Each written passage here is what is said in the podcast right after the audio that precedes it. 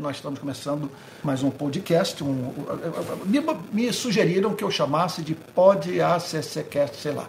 ACCast, ACCast. ACCast. Estou aqui com meu filhão querido, Pedro. Oi, pessoal, boa noite, tudo bem? Tá bom? E aí, então, nós estamos é, dando início a esse bate-papo. É, hoje eu fiquei, hoje na verdade a gente não fez aquela divulgação do podcast que deveria fazer, e isso por conta do lançamento do curso sobre teologia e filosofia, sobre o qual falei extensamente ontem, hoje, na verdade nos últimos dias, que compõe a grade é, do, desse, dessa espécie de seminário teológico que foi transformado no meu canal de YouTube. Né?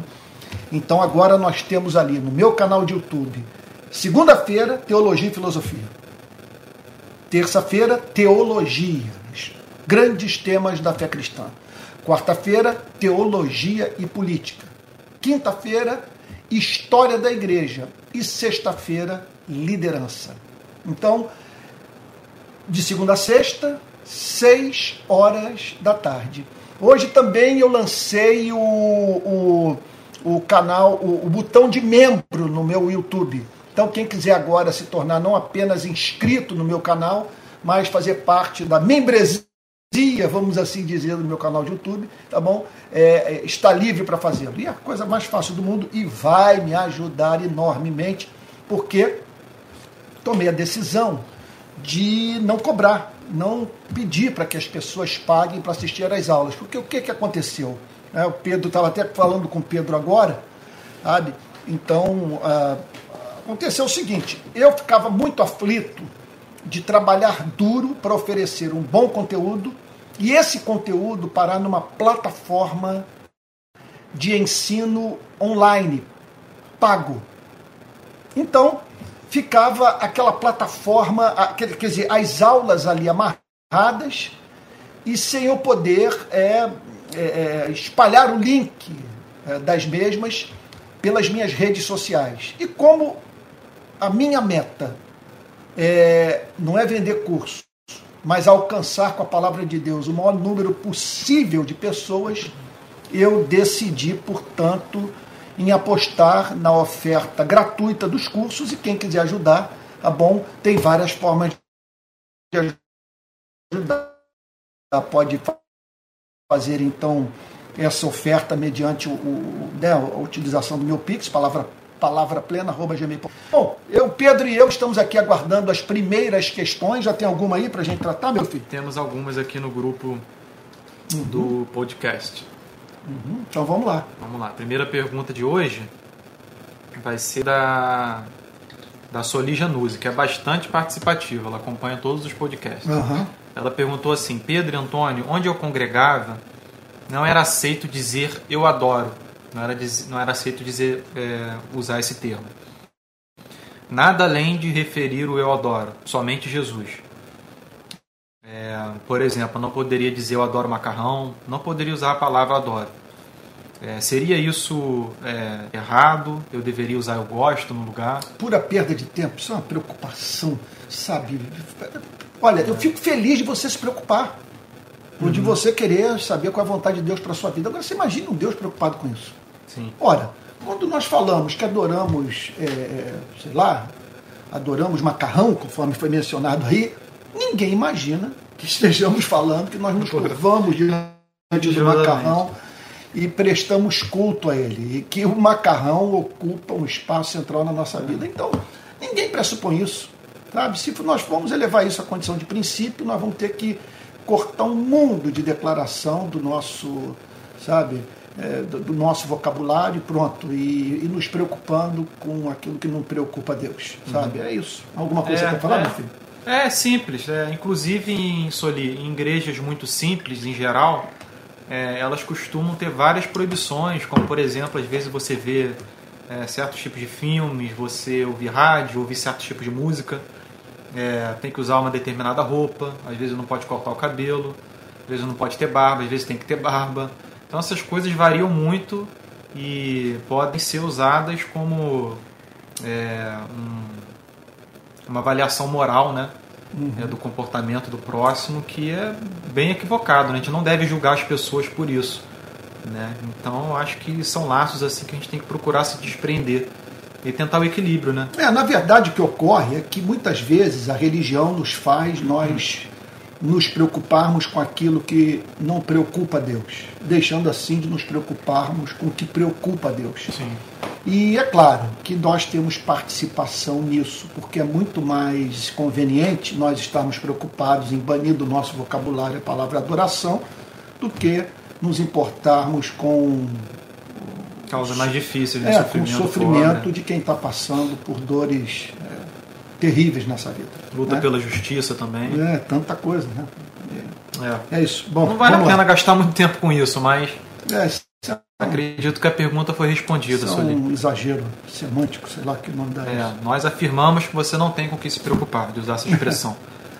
É, o Fábio, Fábio Santana, que também está sempre participando, ele perguntou o seguinte: Pedro, gostaria que o pastor é, Antônio, às vezes, alvo de muitas calúnias e ataques desmerecidos, é, ele gostaria de saber como você consegue perdoar e sendo um ser humano amoroso. Qual o segredo?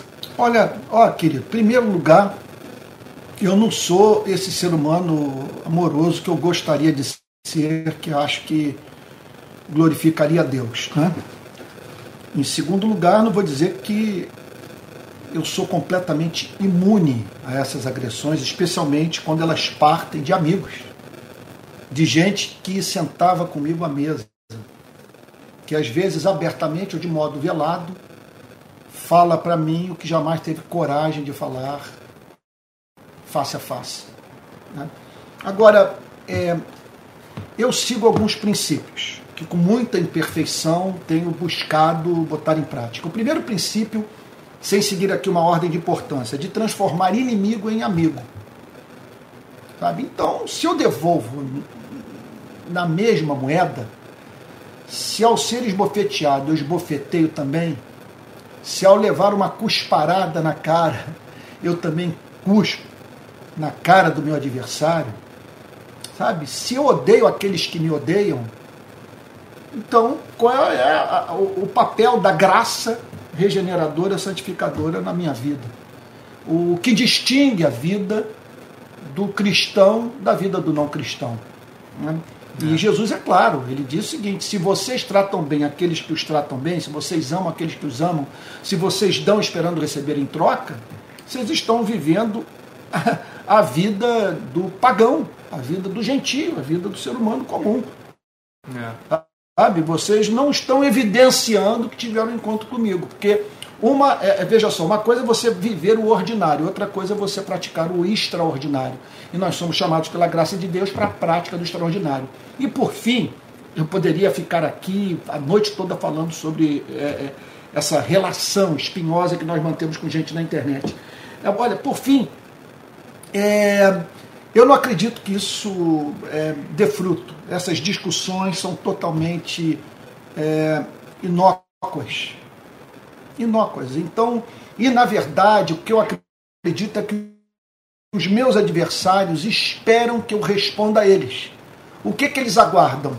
É algum garoto que quer é, me usar como plataforma para a promoção do, do seu canal, dos seus interesses aí midiáticos, ok? Que cria ah, uma contenda comigo e esperando que eu responda publicamente para ele printar, conforme se diz, uma declaração mi- minha desaforada, mal educada, é, odiosa, pronto, e espalhar nas redes sociais.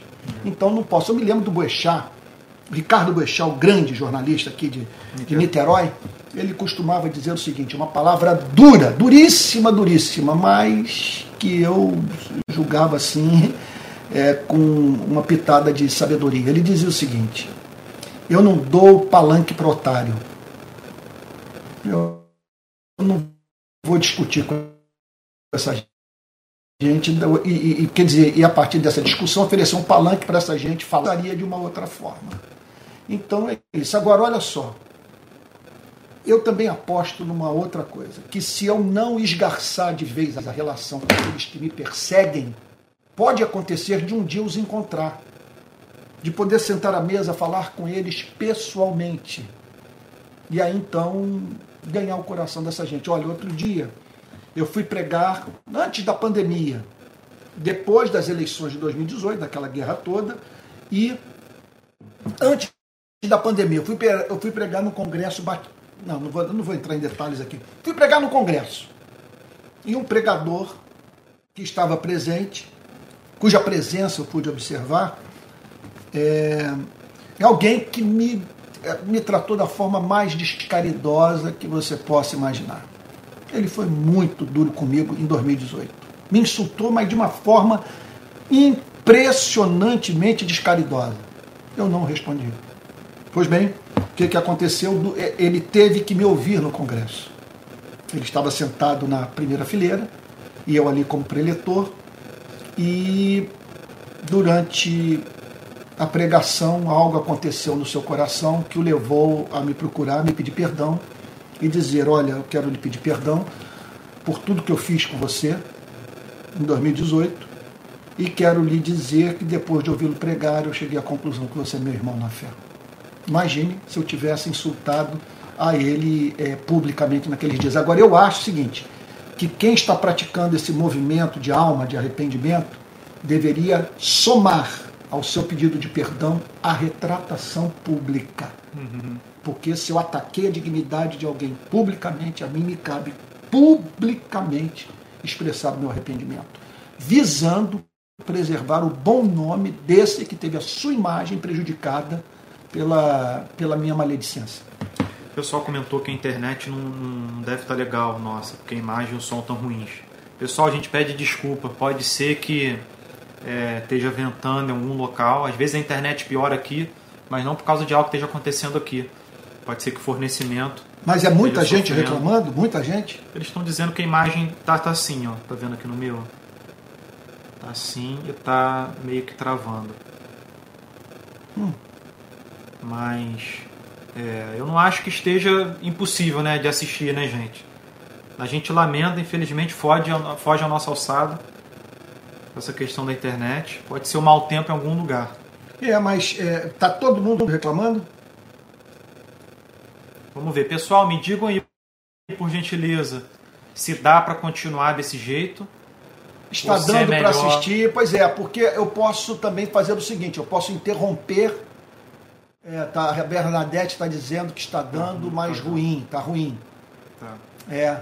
Vocês querem que a gente tente é, reconectar a internet aqui em casa e refazer o, a, a, live? Bom, gente, é, nós vamos fazer o seguinte: eu vou tá agora, eu vou interromper a transmissão e vou voltar, tá bom? Aqui no mesmo canal. Olha, tá, já tem gente dizendo que está dando para assistir. Tente dar um reset. É, na internet, no caso. Talvez tirar e ligar o cabo. É, deixe-me ver aqui, só um minutinho, por favor, só um minutinho. Melhorou aí? Melhorou? Agora melhorou bem. É, aqui também melhorou. Então vamos lá, mas espero que vocês tenham ouvido a resposta para a importante questão que me foi apresentada sobre como lidar com as ofensas nas redes sociais. É, melhorou. Né? Outra coisa também que eu poderia dizer é o seguinte: eu sou seguido por pessoas que, se me virem usando das armas que meus adversários usam não vão deixar de manifestar a sua discordância. Também eu tenho que levar em consideração isso, sabe?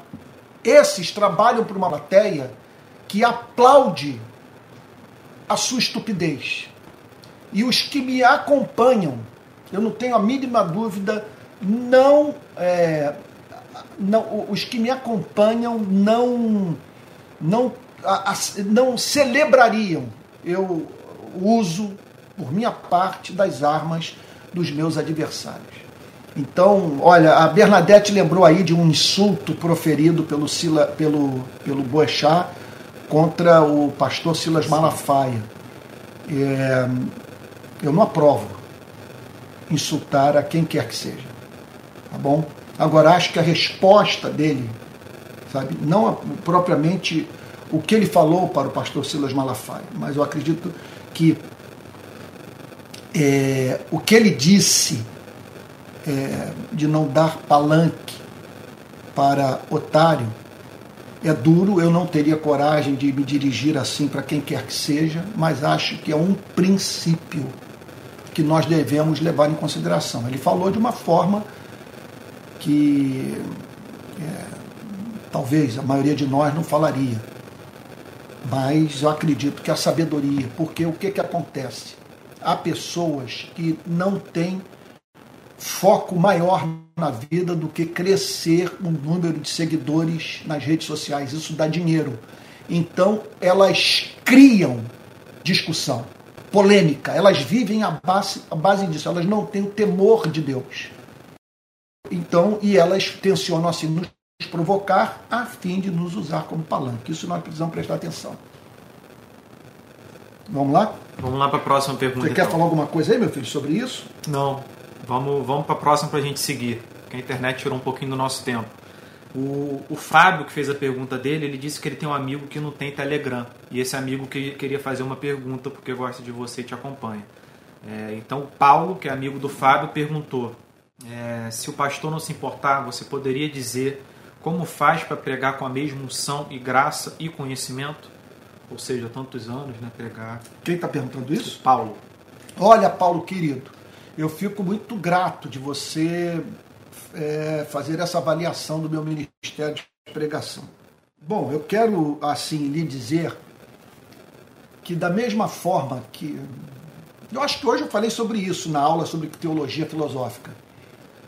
Da mesma forma que se aplica ao campo da investigação filosófica, a declaração de Sócrates, a filosofia nasce do espanto eu diria que a percepção teológica, o entendimento teológico e a pregação igualmente nascem do espanto, da perplexidade, da paixão, do encanto. Se essa coisa não atingir a sua alma, você poderá frequentar curso de oratória, seminário sobre é, homilética, que é a arte de comunicar é, oralmente a palavra de Deus, é um campo do seminário da, do curso de, de, teologia dedicado então ao preparo do ministro para o exercício do ministério sagrado no púlpito e tal. Quer dizer, você pode fazer tudo isso. Você pode ler as biografias dos grandes pregadores, você pode ouvir pregação, você pode dominar a técnica, mas o seu rosto não comunicará. Haverá algo em você que levará as pessoas a não terem aquela experiência de transcendência que deve caracterizar a boa prega... que caracteriza a boa pregação e que deve marcar o ministério de todo verdadeiro pregador. Nós devemos ter a ambição de, no ato da entrega da mensagem, de trazermos um senso de presença de Deus para a audiência.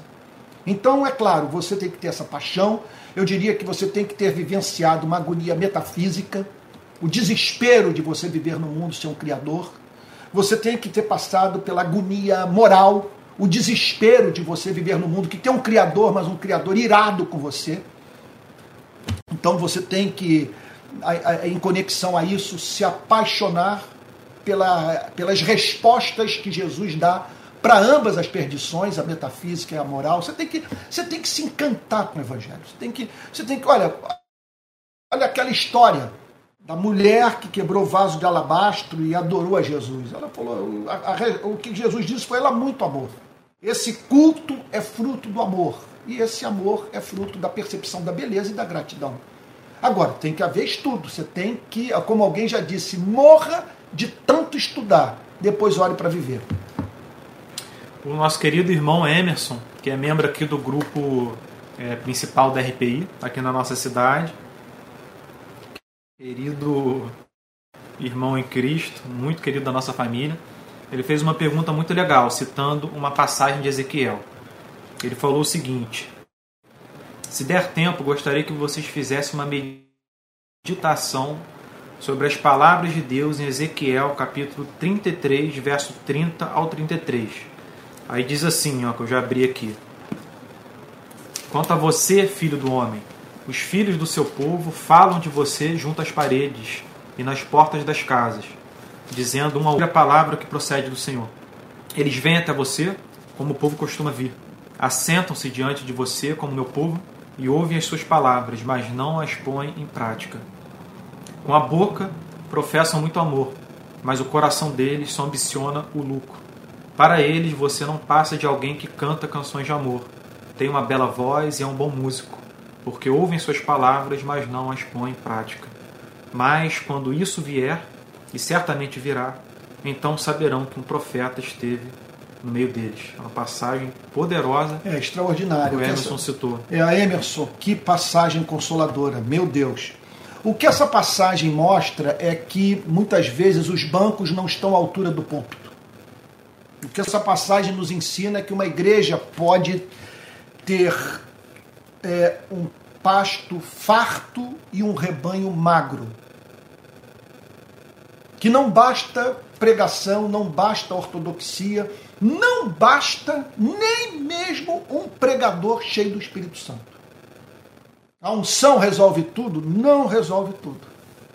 Não resolve, porque há pessoas que não vão se converter nunca. E Deus pode levantar um profeta ungido, selado com o Espírito, com autoridade espiritual, com vida santa irrepreensível, e justamente por isso esse homem ser perseguido.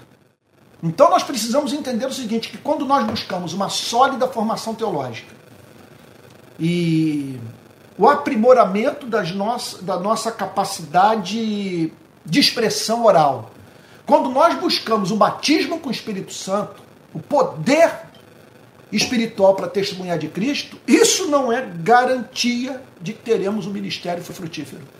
Jeremias é prova disso, né? O profeta Jeremias. E o próprio texto que a gente leu, é, que Deus faz referência à congregação, às pessoas que ouviam Ezequiel, Deus estava testando, atestando para ele: olha, eles estão indo em direção a você, eles conversam sobre ouvir essa palavra, eles se reúnem para ouvi-la, mas eles não põem nada em prática. Então, assim, a gente está falando de um profeta do Antigo Testamento, sabe, usado profundamente por Deus na história da igreja, usado também por apóstolos que o estudaram, que o citaram no cano do Novo Testamento, uma pessoa de ministério frutífero. Contudo, não foi frutífero no seu tempo, na sua geração. É como se Ezequiel tivesse dado fruto depois. Então isso pode acontecer na vida de alguém sabe? E também pode acontecer da pessoa dar pouco fruto enquanto ela está viva e dar muito depois que ela morre. Às vezes Deus levanta o profeta, meu filho, só para é, servir de de mais uma razão para o que ocorrerá no juízo final, para o julgamento dessa raça de impedernidos. Às vezes o profeta é levantado só para anunciar o juízo. Às vezes o profeta é levantado. Eu fico indignado quando pessoas perguntam assim, mas o que, mudou depois do que foi feito? Ora, eu não tenho nenhuma garantia de que com a minha pregação eu vou mudar a história, que as manifestações que eu faço vão mudar o destino do Brasil. A única coisa que eu sei é que vai ser dito que foi falado, que foi profetizado que foi denunciado. Dietrich Bonhoeffer não acabou com a Segunda Guerra Mundial, mas está registrado que houve um cristão que se levantou contra Hitler, num contexto em que a igreja luterana, parte da igreja luterana, apoiava o nazismo. Uhum. Então, essa passagem mencionada pelo queridíssimo Emerson também mostra que frequentar igreja não é por si só sinal de novo conhecimento interesse por teologia, se tornar calvinista, ler Calvino, ler os puritanos.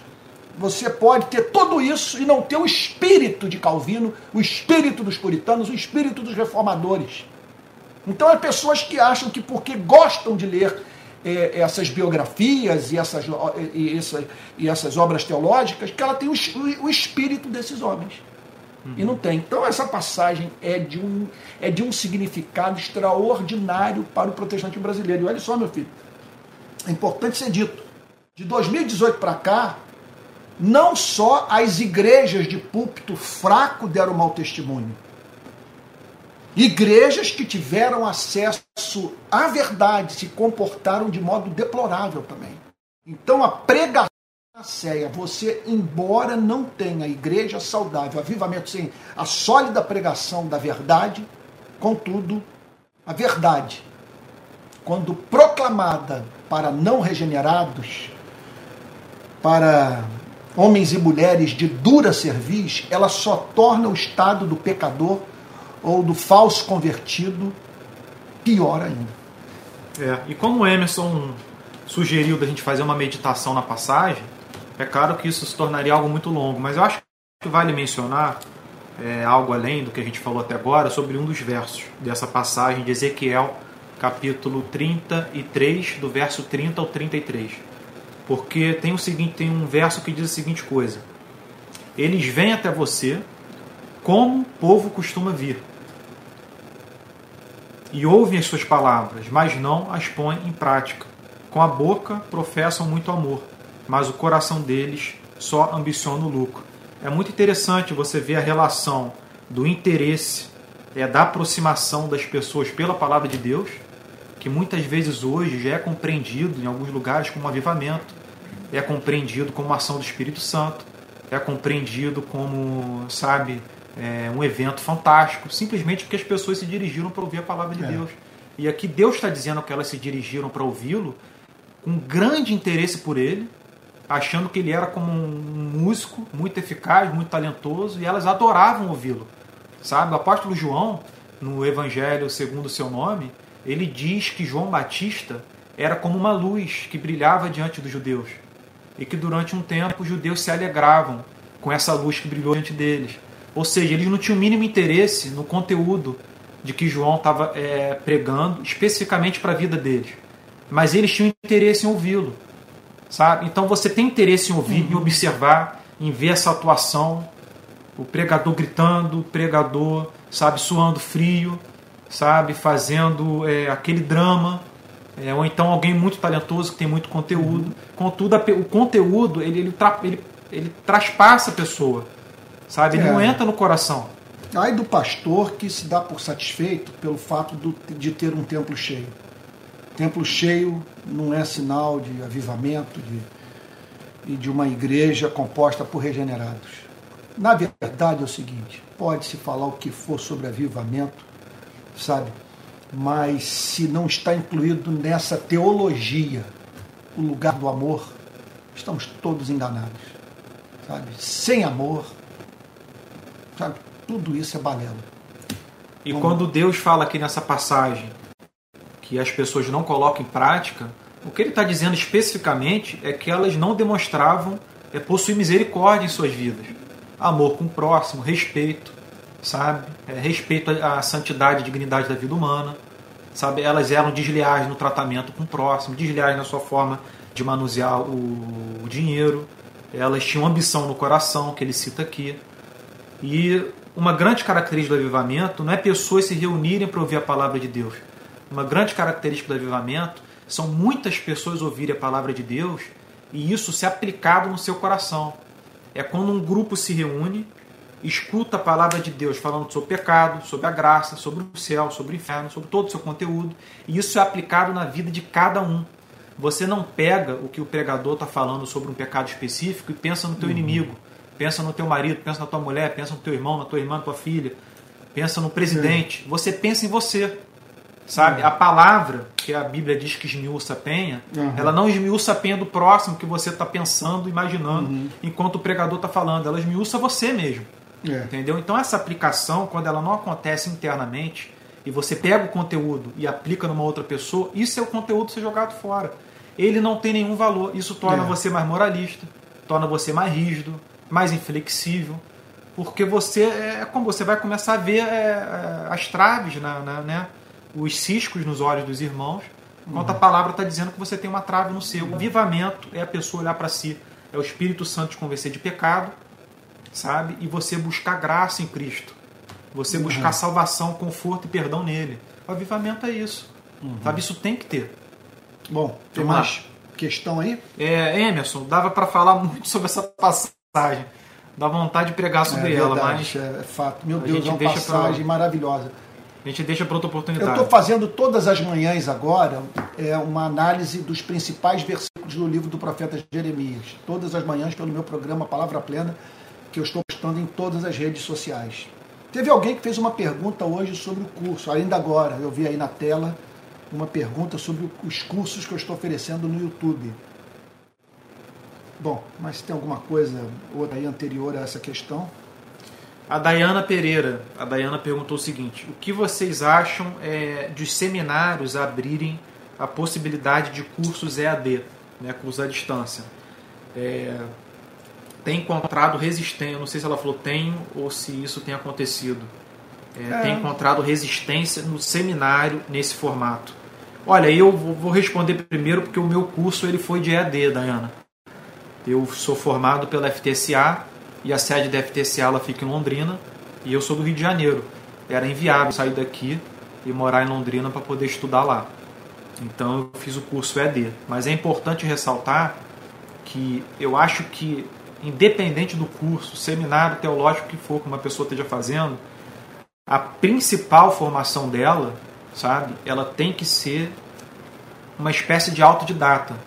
Você precisa se aplicar ao estudo dentro de casa, sabe? Você precisa se esforçar e, e vasculhar as páginas dos teólogos e da teologia dos séculos passados para entender o que, que Deus fez uhum. entre pessoas né, ao longo do tempo e para você poder compreender melhor a Bíblia. Uhum. Sabe? É, Eu acho importante ter um híbrido, porque a comunicação, o ensino à distância, ele veio para ficar. E essa coisa está se aperfeiçoando de uma tal maneira que você não tenha dúvida, no decurso de 10 anos, essa live que eu estou fazendo aqui hoje, ela será de um realismo assustador. Você me verá aí dentro da sua casa. A coisa está caminhando para isso. Sem a mínima dúvida, vai ser uma comunicação holográfica. Nós vamos ter encontros virtuais com, com altíssimo nível de realidade. Né? Agora, o, o, a relação presencial, contudo, ela nos possibilita provar o conhecimento, sabe? Então, de você poder, na companhia dos seus irmãos, é, se certificar de que o que você está falando representa o discurso de quem teve um encontro real com a verdade, de quem conheceu a verdade, de quem fez um trabalho acurado de pesquisa, de investigação teológica. Então, esse convívio é importante. Agora, basear é, assim, você manter um, um, um, seminário teológico somente na base do, do presencial me parece contraproducente. O tempo que nós gastamos no trânsito, por exemplo, nas grandes cidades, torna esse vai e vem um suplício. Mas vamos lá? É. A Adriana ela fez a seguinte pergunta: É viável não ser membro de igreja sendo cristão? Hum. Uma boa pergunta. Adriana, querida, não dá para você ser cristão e não ter convívio com os cristãos. Eu não vejo fundamento nas Sagradas Escrituras para você botar o seu nome no hall de membros de uma igreja. Agora, eu vejo fundamento nas Sagradas Escrituras para você amar a igreja, conviver com os irmãos, sabe, de você.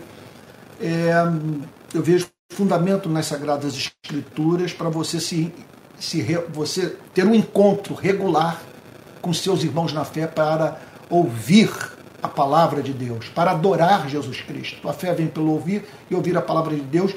E a Bíblia condena com muita clareza esse, essa, essa aversão à igreja, ao convívio com, irmão, com os irmãos na fé. Olha, é claro que esse convívio representa para você e para mim, para todos nós, uma provação.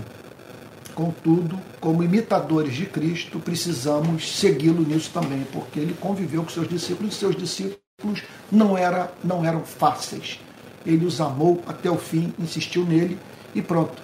E foi em razão dessa insistência em amor, desse convívio do Senhor Jesus Cristo com a sua igreja, ali representada pelos doze discípulos, é que nós temos uma igreja hoje que levou adiante essa mensagem, dessa, nessa nova fase da relação de Deus com o seu povo. Deus sempre teve uma igreja. Desde Adão, Deus tem uma igreja. Sempre teve um povo. E agora esse povo encontra-se numa nova fase, que é uma fase pós-vinda do Messias. E nós só temos uma igreja pós-vinda do Messias porque Jesus amou esses discípulos, sabe? E por eles se entregou. Então nós devemos segui-lo, seguir o nosso Salvador nisso também é, o Margo ele faz um, um breve relato do que ele está vivendo hoje na sua família com suas filhas e pede alguma instrução. Ele diz o seguinte: é Margo, nome dele. Pastor, na minha casa, minhas três filhas se afastaram da igreja. Eu me alimento nas ministrações online, mas elas já não lêem a Bíblia. Existe alguma possibilidade de criar um núcleo em Brasília? Como ajudar minhas filhas a voltarem ao Senhor, além de orar e jejuar por elas? Olha, é essa é uma questão muito séria. O que me mostra, o que, o que, me, o que, o que para mim torna evidente que essa aliança política que a igreja fez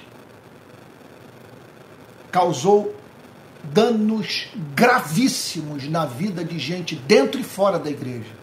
Esses homens não ficarão impunes. Eles pecaram ao associarem o nome santo do Senhor Jesus a um candidato que se tornou presidente, com ideário que é a antítese de tudo aquilo que nós cristãos aprendemos com Cristo. Agora, o que eu sugiro a você é o seguinte: aqui em casa nós, olha, eu fiquei sem igreja.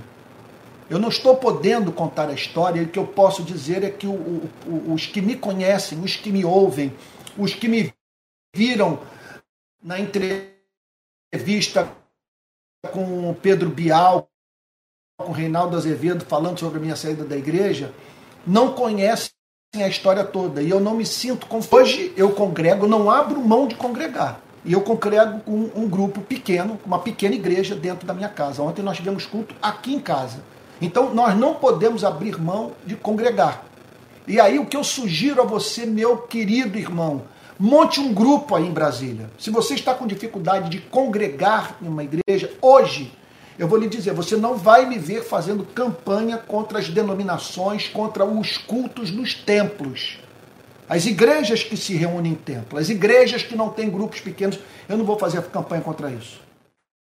Eu, só, o que eu tão somente declaro é que eu não dou mais conta disso. Eu não quero mais isso para minha vida.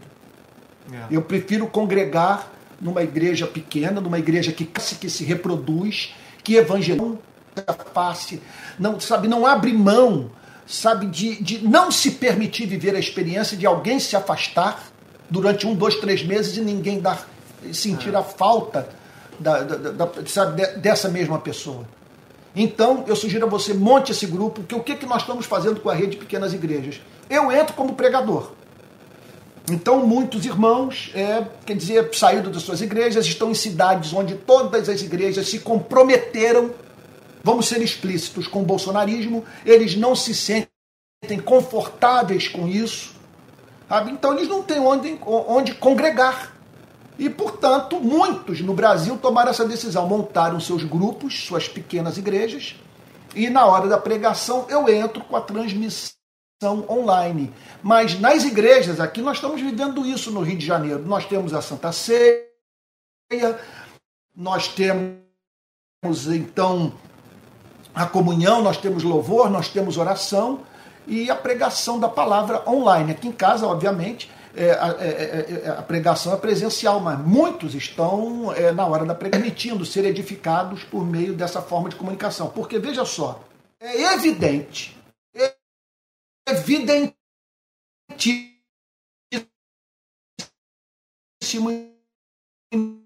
e ninguém me convence que o alimenta do que ouvir uma pregação que faz você sair da igreja exasperado, que o leva a, a, a não ver a hora do culto terminar, porque você está diante de uma almofadinha, você está diante de um falso profeta, você está diante de um ser humano vaidoso, ganancioso, de um ser humano que simplesmente não expõe as Sagradas Escrituras.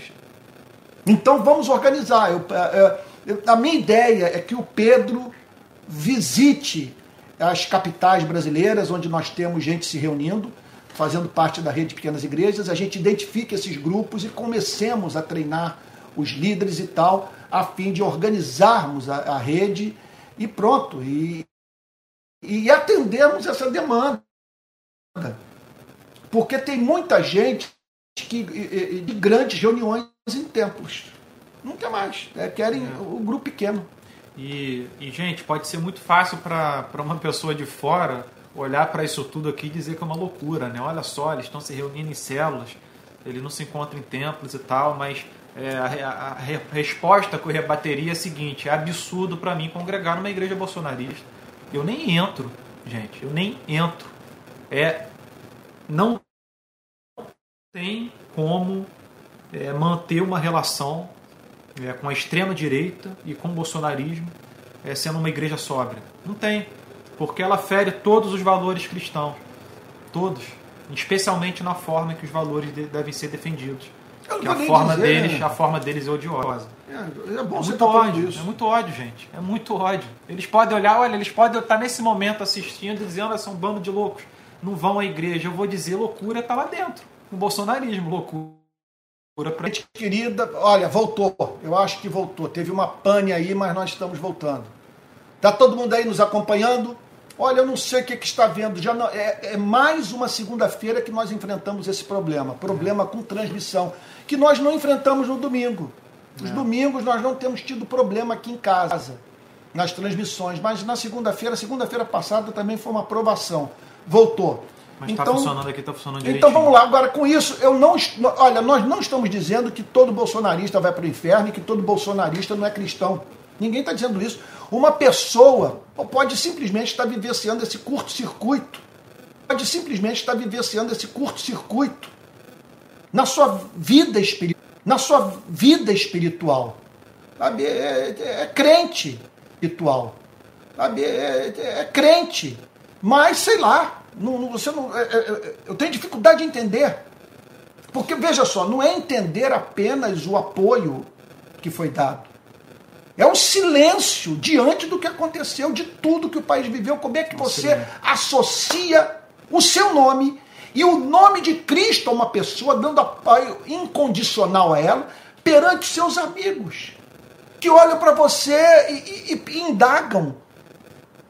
Meu irmão, meu amigo, o que, você, o que você tem a dizer sobre o que ele acabou de falar? Ele declarou que se Jesus, no seu tempo, tivesse acesso à arma de fogo, ele teria comprado uma pistola. Como que você ouve uma coisa como essa e fica calado? Bom, mas eu não quero voltar a isso, porque isso aí perdeu, perdeu nas urnas, perdeu de modo democrático, sabe? Estamos no outro momento e eu espero que esse governo acerte, com o qual eu tenho minhas diferenças em razão dos seus erros passados, mas, é, é, é mas algo é, completamente diferente do que nós vivenciamos Sim. nos últimos quatro anos, que eu reputo como dias infernais na história do nosso país e me parece que hoje nós respiramos o outro ar. É, com todos pra, os problemas que existem. E só para fechar, gente, não é uma decisão é, nossa é, de sair, por exemplo, da instituição é, sem nenhum, nenhuma razão assim é, além dos valores ou das ideologias ou de, daquela coisa intelectual. Mas as pessoas se tornarem tratáveis. As pessoas se tornarem tratáveis. É difícil conviver sabe? Dentro de um ambiente assim. Então a melhor coisa é você sair, tentar se reorganizar, tentar achar um outro local. E um outro drama que outras pessoas vivem, além dessas que foram expulsas, né, convidadas a sair da igreja e tal, é o drama de pessoas que estão em igrejas que se silenciaram, sabe? Que se permaneceram em cima do muro para não perder membro, para não entrar no conflito. Então tem muita gente vivendo esse drama também. É um é, problema mas é que... o texto aqui que o Emerson citou, né? É. Que ele cita aqui que que fala do interesse financeiro, que levava os que ouviam o profeta a distorcerem suas palavras ou se fazerem surdos à pregação. É uma coisa impressionante isso. Olha, eu vou dizer algo. Eu não sou marxista, mas você negar in totum a luta de classes, as diferenças existentes nas classes sociais do ponto de vista da interpretação e da aplicação da Bíblia é muita, muita, monumental ingenuidade. Quando o Senhor Jesus disse que é mais fácil um camelo passar pelo buraco de uma agulha do que o rico entrar no reino dos céus, ele não estava dizendo que seria impossível o rico entrar na igreja. Nunca disse isso. Rico pode virar presbítero, pode virar diácono, pode virar pastor. O que Jesus está dizendo é do milagre em que consiste a conversão do rico. Sabe que esse sujeito simplesmente ele tende, não vamos generalizar. Está lá Zaqueu mostrando que a conversão do rico é possível. Mas observe que a sua conversão só foi confirmada por Cristo quando ele declarou: resolvo dar metade dos meus bens aos pobres. Então, é... e é claro que quando essa gente assume cargos de liderança, não vai ver, não vai enxergar a palavra pobre na Bíblia. Não vai falar, não, não vai enxergar a palavra justiça social na Bíblia. Sabe, o conceito de justiça social na Bíblia. Não vai falar sobre a relação entre patrão e empregado.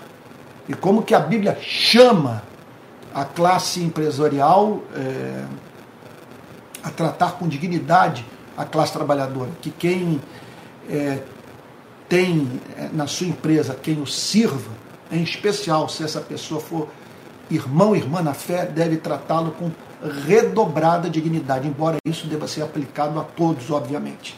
É. O, o, Diogo Ramos fez uma pergunta referente aos cursos. É, ele queria entender direito se todos os cursos serão disponibilizados no YouTube e mesmo os que eram pagos. Olha só, o que eu tomei a seguinte decisão. Eu estava aflito com esse negócio de vender curso. Eu me envolvi com isso durante um ano. Mas um desconforto muito grande. Muito desconforto. Se você perguntasse qual era o seu desconforto, o desconforto de eu me matar de estudar, de viver aqui nesse lugar lendo esses livros, preparando minhas aulas, gravando as mesmas, botando na rede social e botando nessas plataformas de ensino online, pago e pronto. E a, e a minha mensagem amarrada naquela plataforma, sem eu poder divulgá-la nas redes sociais. E alcançando pessoas que não têm condição de pagar. Aí eu tomei a seguinte decisão: não, eu vou disponibilizar isso para todo mundo e paga quem quer. Quem quiser ajudar, tá aí. Olha, você me perdoa até, até mencionar, aproveitar o ensejo.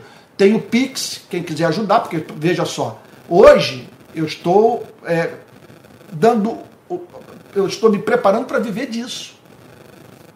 Eu tive salário cortado, meu salário, eu, eu não vou ser mais sustentado pela instituição que até então me sustentava, eu estou tendo que me virar. Né? Eu me lembro, conforme vocês, vocês devem ter visto aquele vídeo né, que eu gravei lá em Portugal, no qual eu citei a música de Paulinho da Viola, Pecado Capital. Essa música é extraordinária, porque ela é muito, muito verdadeira. Quando o jeito é se virar, cada um trata de si, irmão desconhece irmão, e aí dinheiro na mão é vendaval. É isso. Então, é, quando, quando o jeito é se virar, Cada um trata de si. Irmão desconhece irmão. Então, aí, para me manter, estou entrando nesse mundo, né? Claro, eu já vivo para a, a, missão da minha vida é pregar. Eu estou entrando no mundo agora que, assim, que você, que você é, pede ajuda às pessoas. Né? Nada vai ser pago. Então, eu estou oferecendo curso de teologia política de graça. Eu estou oferecendo curso de história da Igreja de Graça, curso de liderança, o curso de teologia propriamente dita, e o curso que eu comecei hoje, o curso de teologia filosófica. Você pode se tornar membro desse canal. Agora tem um botão aí de membro, e você pode ser um membro aluno e um membro mantenedor.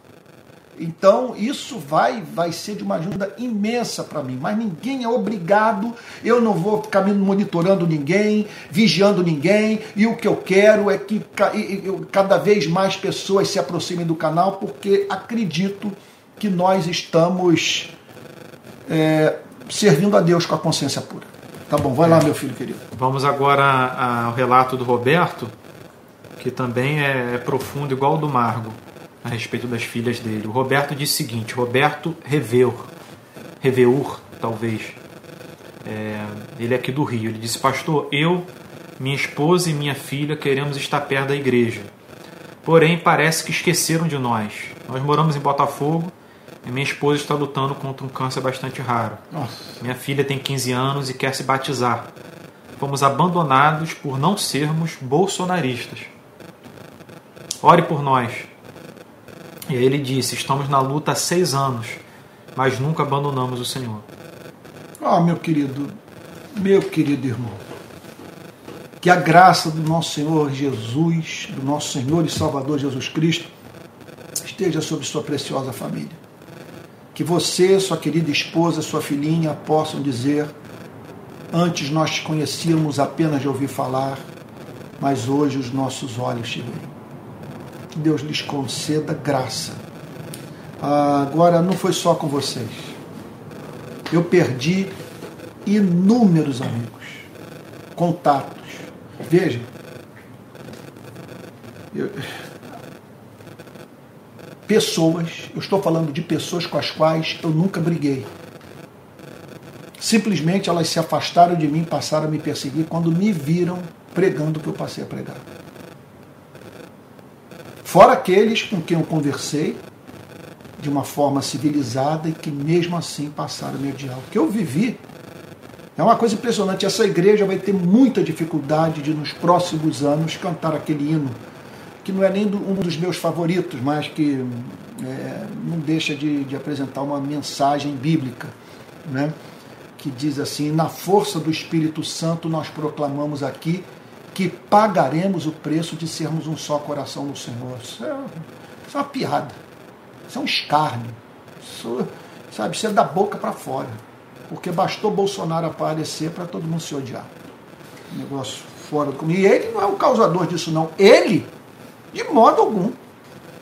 Ontem eu falei com uma pessoa, não, não, ele, ele não causou. É espelho, né? Ele é não causou isso, não. Simplesmente ele serviu de parteiro. A figura dele, ele apareceu e o que estava latente na vida das pessoas se tornou patente, veio para fora. Pronto, elas manifestaram.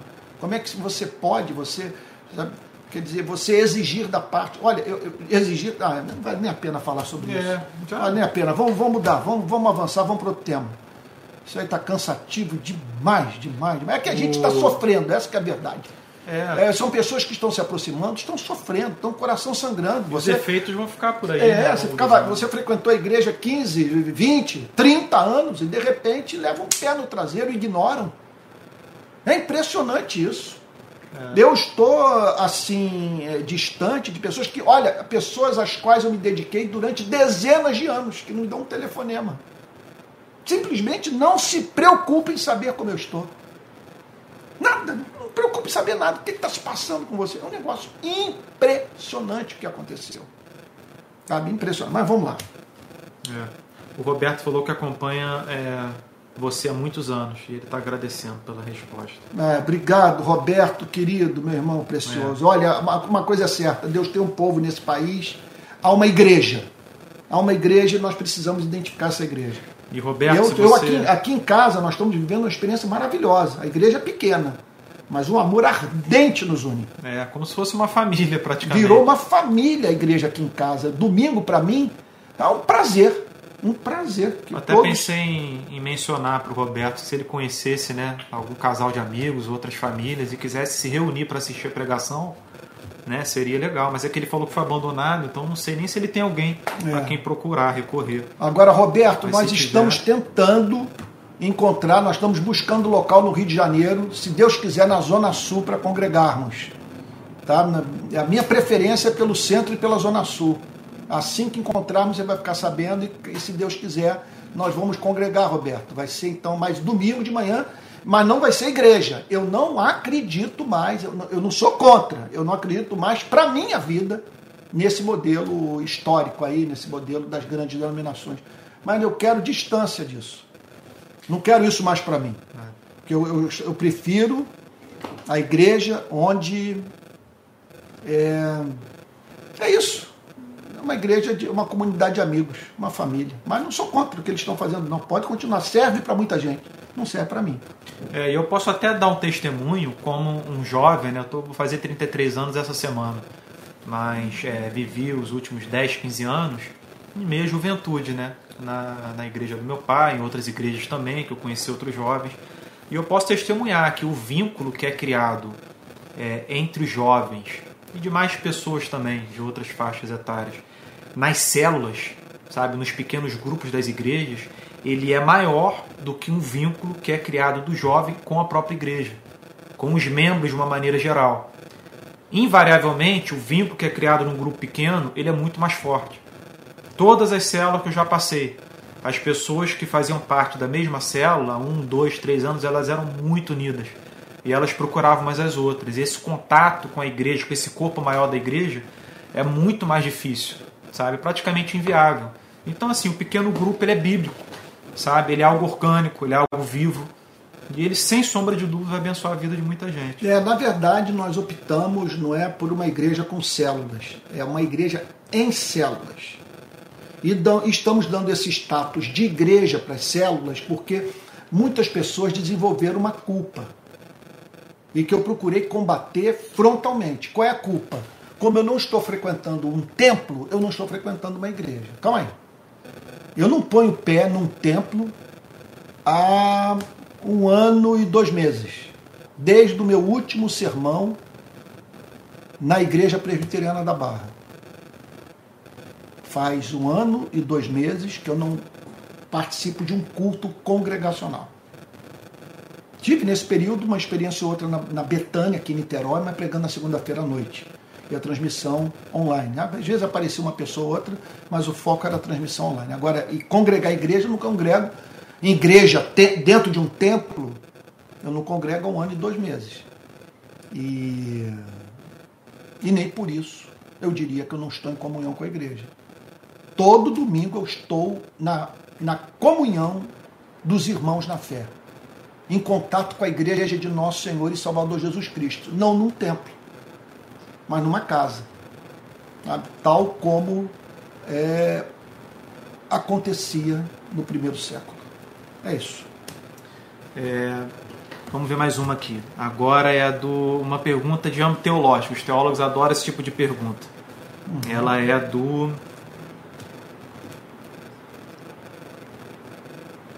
Deixa eu só achar aqui que eu me perdi no chat.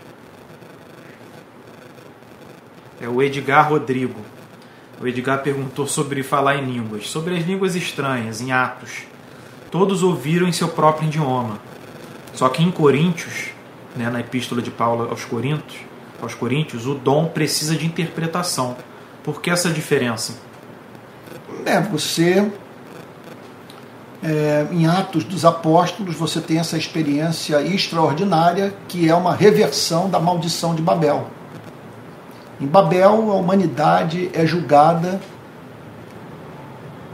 pelo seu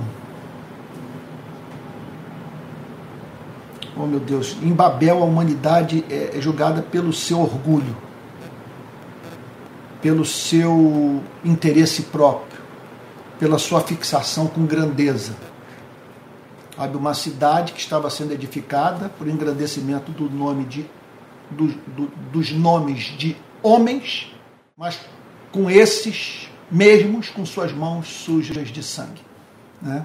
Então, ah, no Pentecostes, né, Deus simplesmente faz com que a igreja se comunique com o mundo, dando então um passo decisivo para o fim é, de uma das coisas que nos separam na vida, sabe? que é essa diferença de idiomas. Então ali eles falaram em idiomas que nunca haviam estudado, foi algo dado por eles pelo Espírito Santo, e assim eles comunicaram a verdade é, nessas línguas não estudadas por eles, uhum. não estudadas por eles. Eu, me lembro de uma manifestação que houve dessa natureza aqui em Niterói. Eu não fui testemunha dela, mas eu ouvi esse relato nos anos 80 em, 19, em, mil, em 1983, 1984.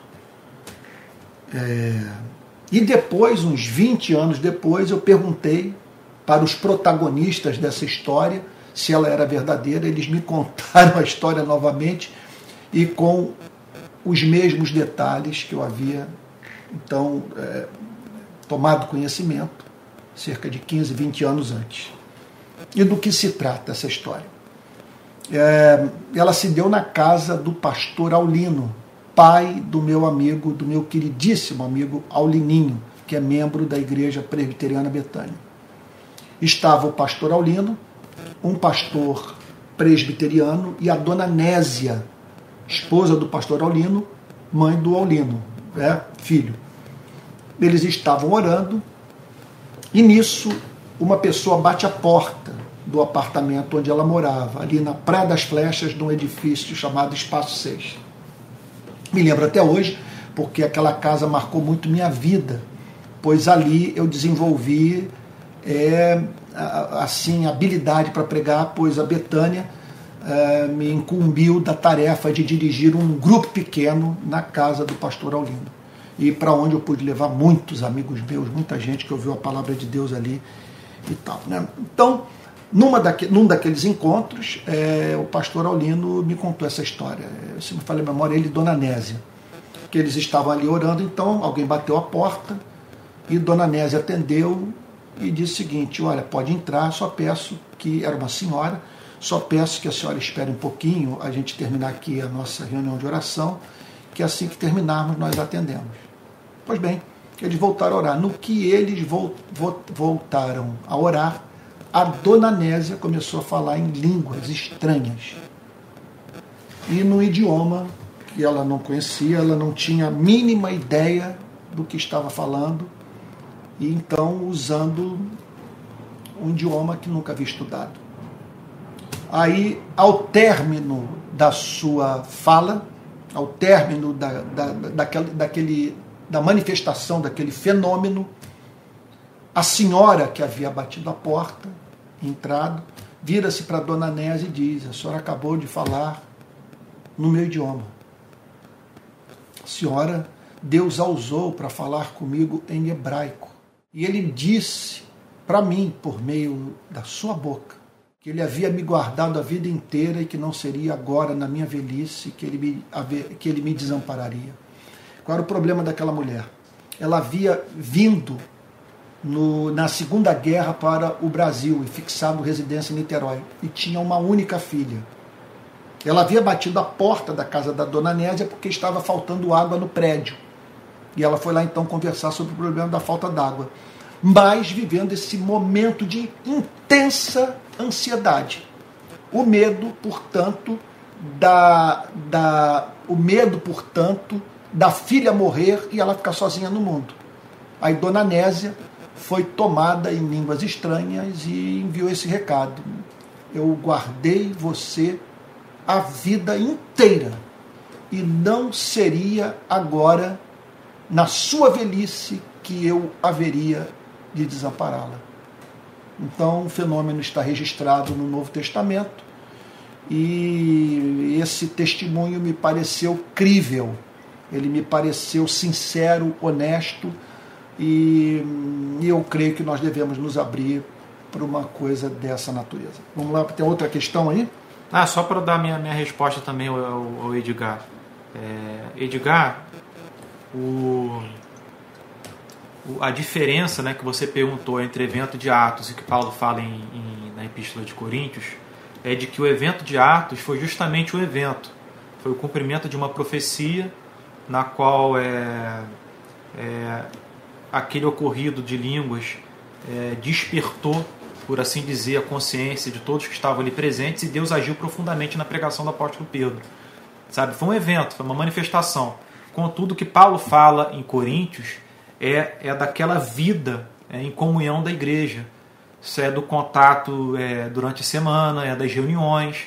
Sabe, Paulo ele fala ali para é, ter intérprete porque é, a primazia tem que ser a ordem sabe? E se você tiver inúmeras pessoas falando em línguas e não tiver ninguém interpretando, você não tem ordem, você tem desordem. Então ele pede para que, se não tiver alguém que interprete, que a pessoa que esteja falando em línguas fique falando consigo mesmo, se edificando, mas é. que ela não seja uma pedra de tropeço para alguém de fora é. que pode chegar, ver um monte de gente falando em língua e vai achar que está todo mundo bêbado, da expressão que Paulo usa. É. Então Paulo está falando da vida específica da igreja em comunhão e do exemplo que ela tem que dar aos de fora. E em Atos a gente está falando de um evento específico, é. sabe? Algo muito, muito diferente. É, eu usei aqui né, língua estranha porque é estranha para aquele que a proferiu. Né? Nesse caso da Dona Nésia, por exemplo, né, não tinha a mínima ideia do que estava falando. O apóstolo Paulo estimula as pessoas a interpretarem porque Deus respeita a constituição humana. Deus deu aos seres humanos uma razão e o coração humano ele não se regozija, ele, é ele, ele não é capaz de se regozijar, ele não é capaz de temer, ele não é capaz de louvar, ele não é capaz de se encantar com aquilo que a mente desconhece. Então, os nossos cultos eles têm que ter conteúdo, conteúdo racional, no poder do Espírito Santo, de modo que a igreja seja edificada. É. Então, ali está um princípio do culto. Quer dizer, o culto deve ter o, o foco na edificação racional, bíblica, fundamentada no Evangelho de nosso Senhor e Salvador Jesus Cristo. É, Vamos é por isso que o apóstolo Paulo enfatiza a profecia no capítulo 14 de Coríntios. Ele vai dizer que a profecia é superior ao dom de línguas. Por quê? Uhum. Porque o que é mais importante é a edificação. E ele, inclusive, fala algo muito interessante.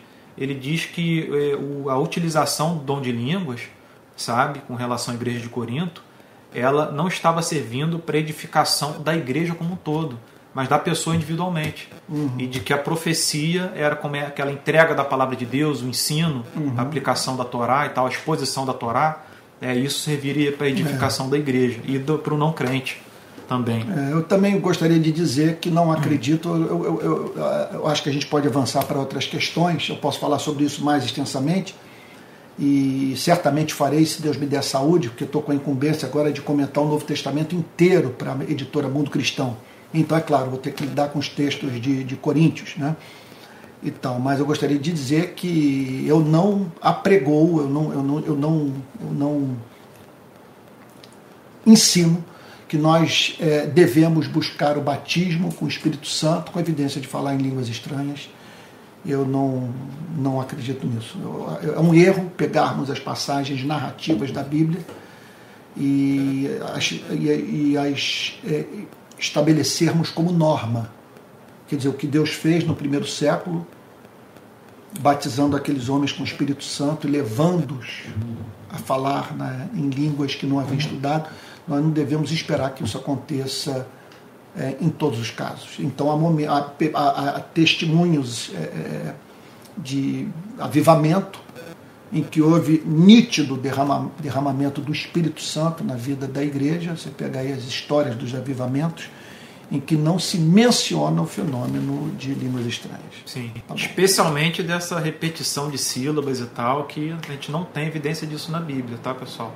Pode ser, como pode não ser. É, não temos mais nenhuma pergunta. Já avançamos também do nosso horário. É, já passamos do horário, nós estamos precisando jantar.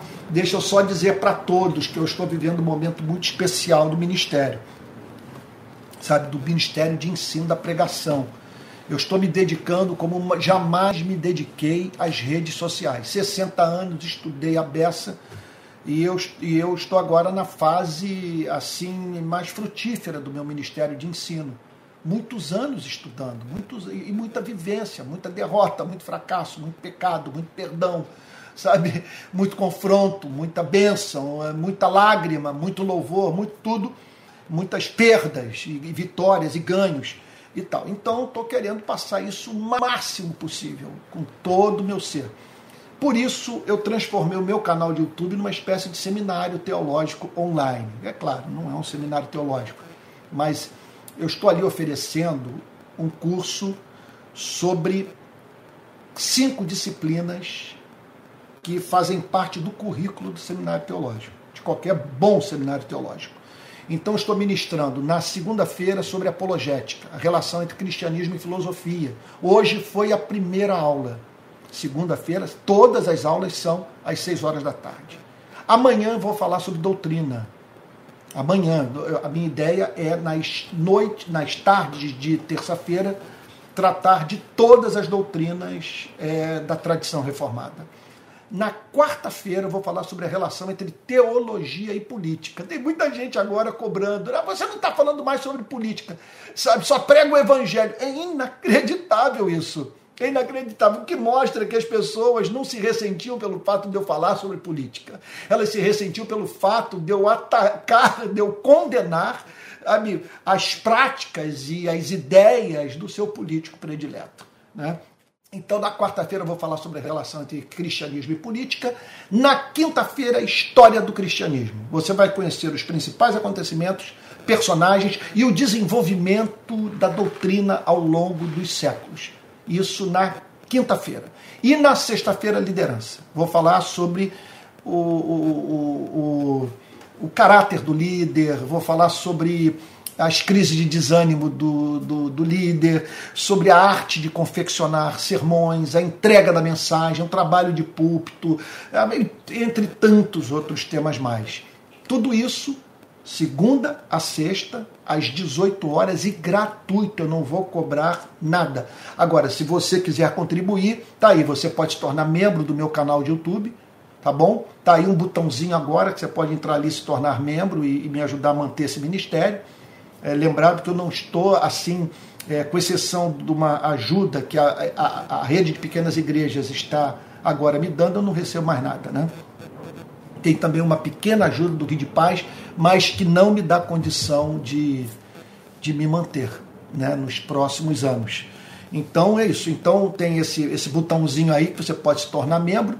Sabe? Agora, é claro, não é só isso não, porque a minha ideia é ter uma equipe, a minha ideia é nós viabilizarmos esse ministério de ensino, alcançarmos cada vez mais gente, usando do, do, do, dos melhores recursos tecnológicos, organizando conferências, produzindo material e tal, tá bom? Então é por isso.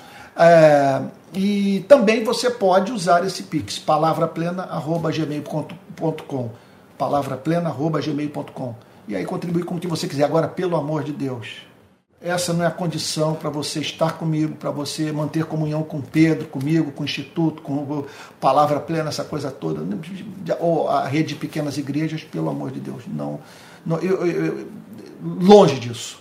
A ideia é alcançar o maior número possível de pessoas. Agora, se, se, alguém, se puderem me ajudar a viabilizar essa coisa, tudo bem, mas nem todos podem sabe? E já tem outros compromissos, e eu haverei, pode ficar tranquilo que não, não, não, não de Deus, é tem temor de Deus para julgar as pessoas por uma coisa como essa e, e estabelecer como condição sine qua non para que as pessoas acompanhem os ensinos, a, a contribuição, certo? Não faz o mínimo sentido. Eu temo a Deus. Então é, é isso. Pessoal, fica aqui meu abraço apertado em cada um. Obrigado pela participação, pelas perguntas. E na segunda-feira que vem estamos de volta, no mesmo horário, no mesmo local. E se Deus quiser, com uma internet mais estável. Tá bom, gente? Olha, fiquem com Jesus. Amanhã tem mais aula. E quarta, quinta e sexta. E todos os dias de manhã, palavra plena. E, e sempre uma meditação. E nesse momento, baseada no livro do profeta Jeremias. Tá bom? Olha, essa mensagem vai ser salva e você vai poder divulgar o seu link. Tá bom? Fique com Jesus, Deus abençoe e guarde. Que honra ter tanta gente nos acompanhando. Tá bom? Fique com Jesus. E obrigado, meu filho querido Pedro. Fico super orgulhoso com as respostas tão bíblicas, tão tementes que meu filho tem oferecido para as questões que estão sendo levantadas.